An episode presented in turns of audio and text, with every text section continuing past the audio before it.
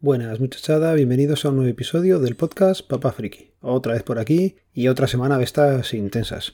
Aunque en casa hemos avanzado poco, seguimos en ascensor, seguimos sin porta y prácticamente ha sido pues una semana perdida. Bueno, eh, hemos comprado una estantería para la habitación de Nuria y mi hermano me ayudó a subirlo hasta el octavo. La verdad es que pesaba un poquito la jodida estantería y bueno, se pudo subir, pero llega un momento en que ya no sabes si merece la pena pegarte la paliza o esperar al ascensor. Así que ahí andamos. Tema coche, pues nada, lo recogí el viernes pasado, ya os lo dije, y esta semana pues le estoy dando bastante uso, toca ir a Madrid y se está portando bien, no hay nada raro, pero bueno, yo qué sé.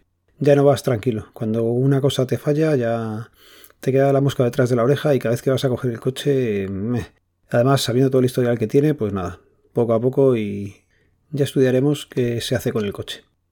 Bueno, temas tecnológicos, pues esta semana, a pesar de lo que pudiera parecer, pues sí que me han ido saliendo temillas y sobre todo han sido compras, os cuento. Bueno, compras. Eh, a Nuria le han regalado las Oculus Quest 2. Es un regalazo y ya las había probado aquí en un sitio donde te tienen parte de juegos con realidad virtual y le había gustado y bueno, pues se juntó familia y al final le han caído. Total, que las hemos estado configurando, aunque no hemos tenido mucho tiempo, tanto ella como yo. Ya está con los exámenes, yo estoy a tope, pero bueno, hemos sacado un ratillo. Es cierto que en casa tienes que tener la casa amplia, un poco recogida para poder jugar convenientemente y que no te esté saliendo el guardián o la celda cada 2x3, pero bueno, entretenido. De momento, un uso muy muy light. Queremos saber si ya el fin de semana pues trasteamos más o no. Pero bueno, las Oculus es un buen regalo, es una buena compra y joder, va a dar, va a dar que, hacer cosillas en casa. Más cosillas que he ido comprando. Bueno, pues un compañero de Discord en WinTablet había comentado que había comprado un HP de sobremesa bastante, bastante barato. Y esos ordenadores, pues los he trasteado ya alguna vez y son, son bastante buenos.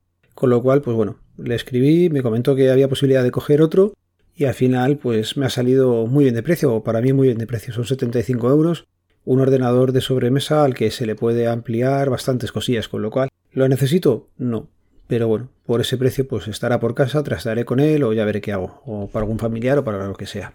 Y para seguir con esta tendencia de comprar, pues yo qué sé, también es un poco sin cabeza, pues eh, se puso a tiro un Lenovo, un ThinkPad X250 con 128 GB de disco duro en SSD y 4 GB de RAM. Con lo cual, pues oye, no está nada mal. Al precio, al final ha sido 130 euros. Bastante, bastante bien, yo creo también. Y le puedo dar bastante uso. Ya te digo, estoy encantado con, con los ThinkPads. Es un modelo que me, encanta, es súper portátil. Se le pueden hacer bastantes cosillas. Además, este viene con el teclado retroiluminado, con lo cual, pues, otro punto a favor que no tenía el 240. Pero me estoy juntando con demasiadas cosas por casa. Y ya si no tenemos poco, pues todavía más. Me llamaron del banco y por meter la nómina nos iban a dar una Surface Go y me han llamado antes que ya, que ya lo tienen, así que pues otra Surface para casa. Al final yo creo que vamos a salir a dos ordenadores por cabeza, no sé cuántos móviles por cabeza, esto está descontrolado. Ahora cuando haga ya el cambio a la casa nueva habrá que sacar todas las cosas, ver qué merece la pena, qué se lleva a un punto limpio o qué se puede donar o vender o, hacer algo con él porque no es normal tanta tanta cosa como hay en casa y voy a ir cambiando de tercio, ¿vale? Vamos a comentar un par de anécdotas que he tenido estos días en el DNI y comentar, me ha pasado una compañera un hilo de Twitter en el que se preguntaban que por qué se cobraba el dinero en efectivo en el DNI y que por qué no se daba justificante.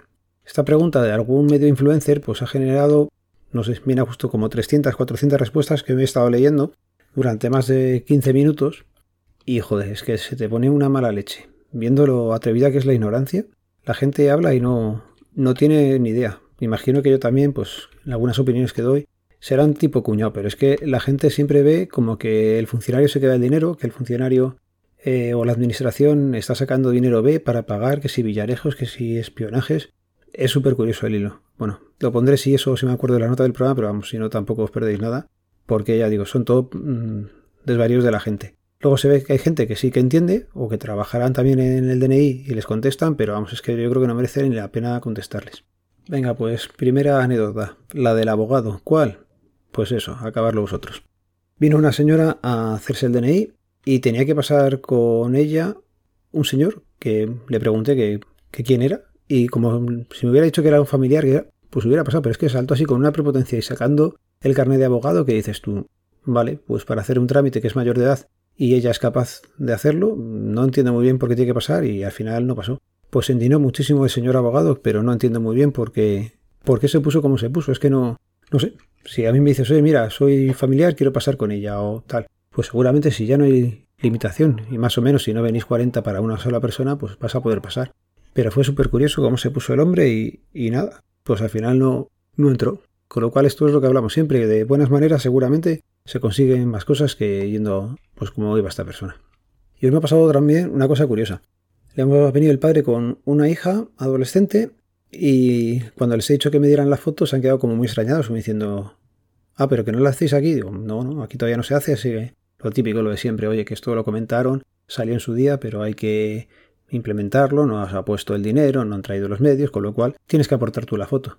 Ah, bueno, pero ¿y por qué no me la haces con el móvil? Y ya se te queda en la cara como diciendo, pero a ver, macho, que como te voy a hacer una foto con el móvil, que esto es para identificarte, que esto no es para el TikTok ni para ninguna cosa de estas. Así que yo qué sé, yo qué sé, ya llega un momento o estamos en un momento, además lo puedo ver por los compañeros y me imagino que será en todos los sitios igual, porque he hablado con bastante gente y está todo el mundo igual. No sé si lo sabéis, pero se han dado todas las citas.